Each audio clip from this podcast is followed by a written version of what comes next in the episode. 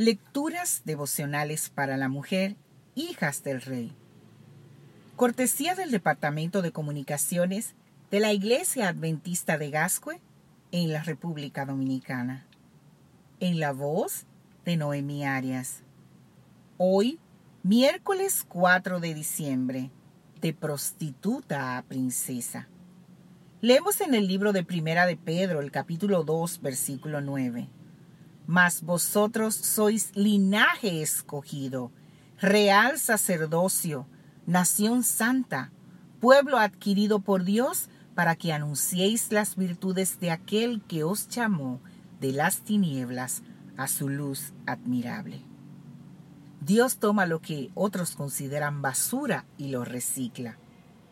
Tras una vida de vicio desenfrenado, luego de haber intentado el suicidio, Después de perder a sus hijos y encontrarse en total desesperación y desolación, Vicky se dio cuenta de que Dios no le había permitido morir porque tenía un plan mejor para su vida.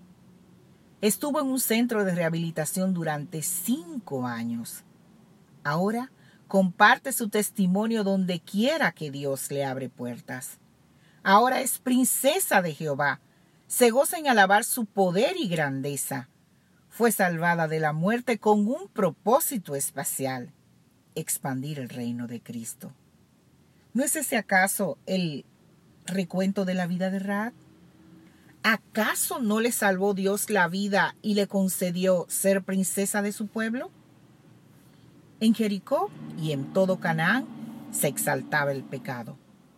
Posiblemente Raad no solamente era una ramera, el relato bíblico no especifica si era una prostituta denominada sagrada sacerdotisa de la diosa Astarte, una de las deidades de Canaán, la consorte de Baal.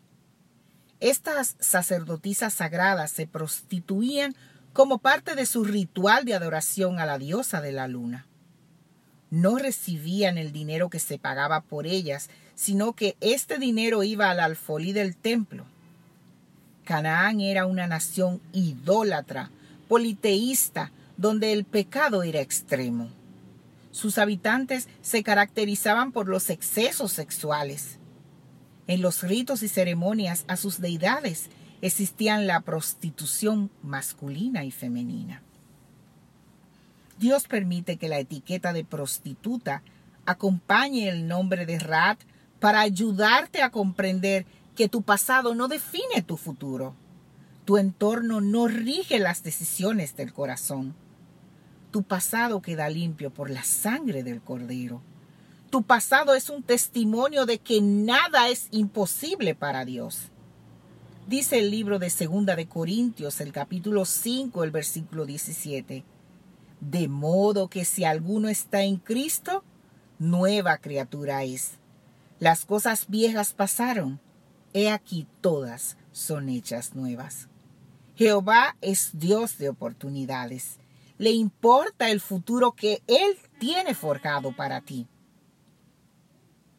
Salomón engendró de Raad a vos. Vos engendró de Ruth a Obed y Obed a Isaí.